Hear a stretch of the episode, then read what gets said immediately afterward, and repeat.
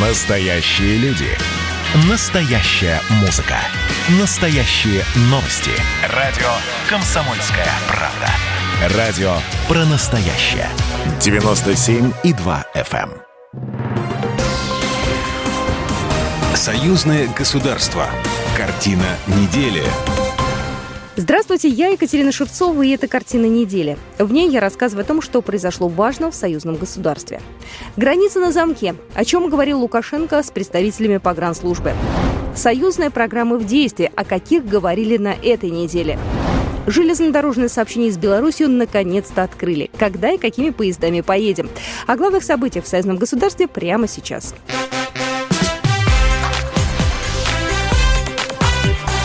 Главное за неделю. На этой неделе президент Беларуси Александр Лукашенко утвердил решение по охране государственной границы по пограничным службам на текущий год, сообщает Белта. Ну и также подвел итоги 2020 года.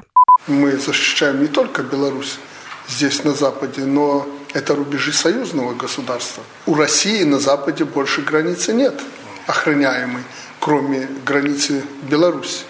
Между Беларусью и Россией, естественно, нет границ. Поэтому мы уделяем серьезное внимание охране государственной границы, но вопросы пандемии, которые навалились на нас, они, конечно же, усложнили нам работу на последнем метре нашей земли, особенно для пограничников, таможенников. Но ситуация была управляемой, и пограничники и таможенники действовали заодно. Управляемая ситуация в том плане, что всякие мои распоряжения быстро доводились до войск, и исполнялись. Ну, как никогда. Значит, армия и войска пограничные почувствовали, что надо защищать более основательно, серьезно страну. Поэтому реакция была соответствующая. Это хорошо, что в нужный момент мы можем собраться и, если нужно, ответить. В ведомстве также добавили, что обстановка на границе страны в течение предыдущего года была стабильной и контролируемой, а ограничения за коронавируса и улучшение охраны границы привели к снижению количества нарушений. На этой неделе премьер-министр России Михаил Мишустин подписал постановление о возобновлении пассажирских перевозок железнодорожным транспортом с Беларусью с 8 февраля. Об этом сообщили в пресс-службе Кабмина. Также увеличится число авиарейсов до пяти вместо трех. Начнут летать самолеты в Беларусь из Санкт-Петербурга и Ростова-на-Дону, но пока только по одному разу в неделю.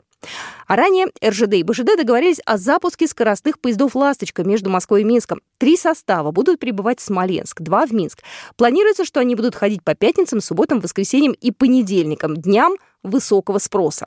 На первоначальном этапе будет организовано курсирование фирменного скорого поезда «Беларусь» номер 21 Минск-Москва.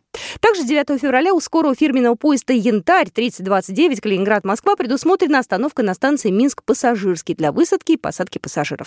Важно, БЖД и РЖД обращают внимание, что пассажиры, следующие в международном сообщении, должны иметь при себе оригинал или копию медицинского документа на бумажном носителе или в электронном виде, подтверждающий отрицательный результат лабораторного исследования на COVID-19, который был выполнен не позднее трех суток до даты пересечения госграницы Беларуси. Кроме этого, пассажирам настоятельно рекомендовано использовать средства индивидуальной защиты органов дыхания. На этой неделе в Минске состоялась встреча премьер-министра Беларуси Романа Головченко с заместителем председателя российского правительства Юрием Борисовым и главой Роспотребнадзора Анной Поповой. Обсуждалось дальнейшее сотрудничество в рамках союзного государства. Экономики обеих стран начинают восстанавливаться после пандемии коронавируса. Для Беларуси приоритетным направлением останется укрепление и развитие сотрудничества с Россией. Более подробно об этом сказал Роман Головченко, премьер-министр Республики Беларусь.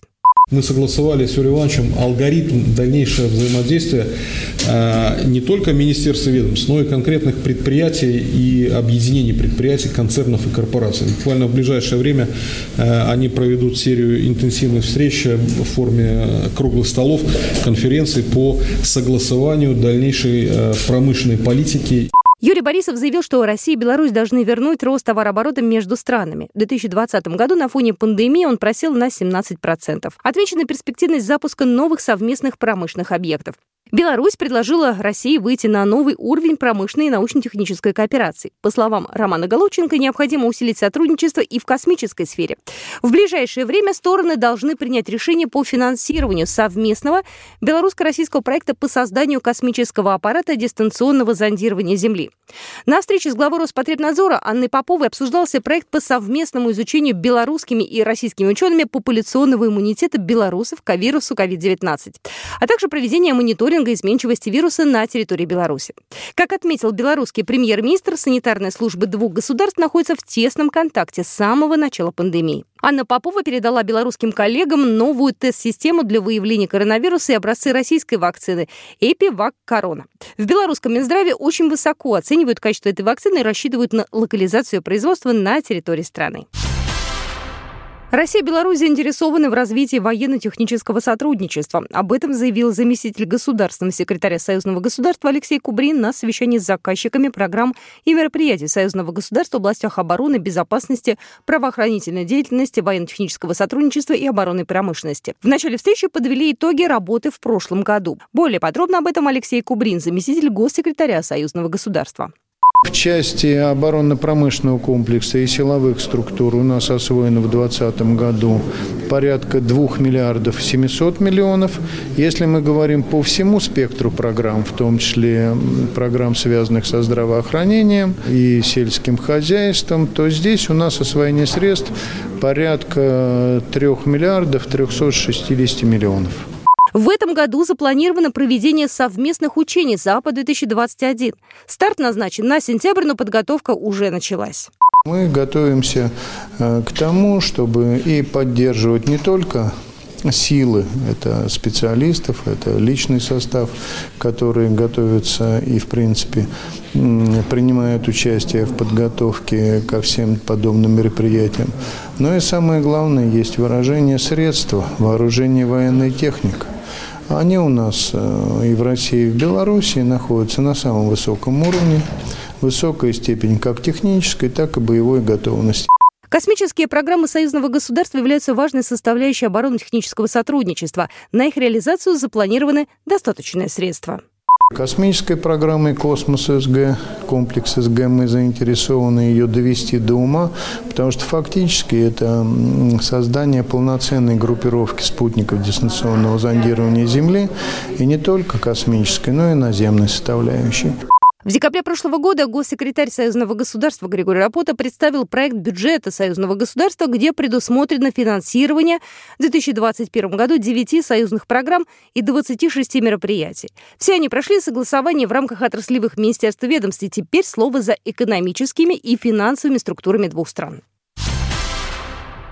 Президент России Владимир Путин на этой неделе наградил директора Центрального музея Великой Отечественной войны Александра Школьника и еще шесть человек за вклад в реализацию проекта по созданию Ржевского мемориала советскому солдату.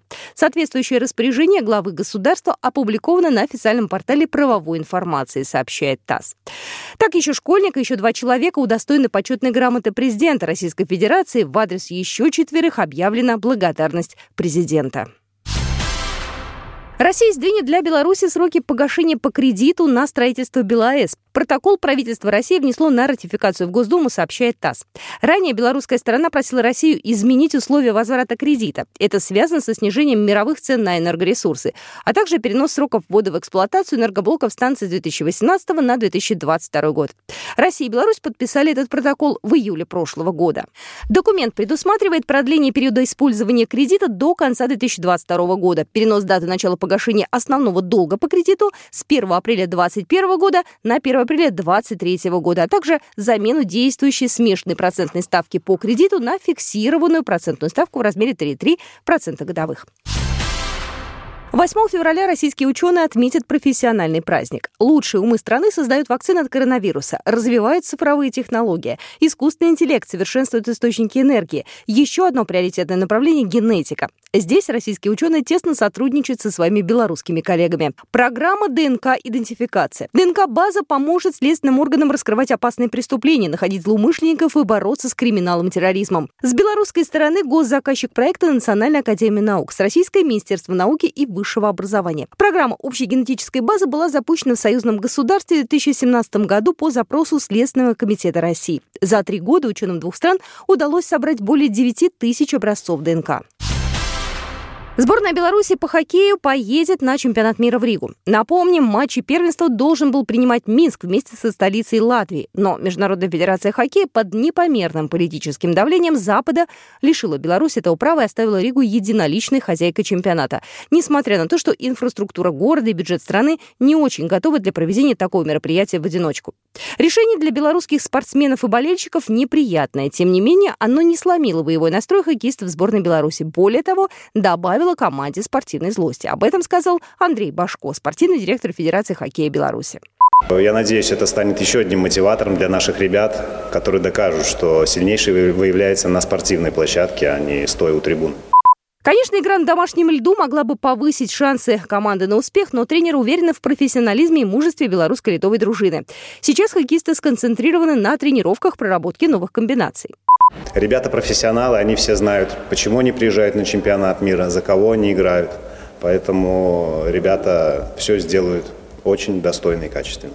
8 февраля у команды состоится первый сбор, а на следующий день она пройдет несколько матчей. Это входит в подготовку к первенству мира, которое начнется 21 мая и продолжится до 6 июня. Из-за сложности эпидемиологической ситуации болельщиков на трибунах не будет. Еще в завершении программы немного полезной информации. Петербургский перевозчик открывает новый автобусный маршрут до Минска. Регулярный рейс открывается 18 февраля, сообщает «Комсомольская правда» в Санкт-Петербурге. На линию собираются выпустить 12 автобусов на 56 мест каждый. Рейсы будут осуществляться по одному в день. Из Петербурга автобус будет отправляться в 23.30, а из Минска в 23.00. Время в пути составит около 11 часов. Вот такие события происходили в жизни союзного государства на этой неделе. С вами была Екатерина Екатерина Шевцова. Программа произведена по заказу телерадиовещательной организации Союзного государства. Картина недели.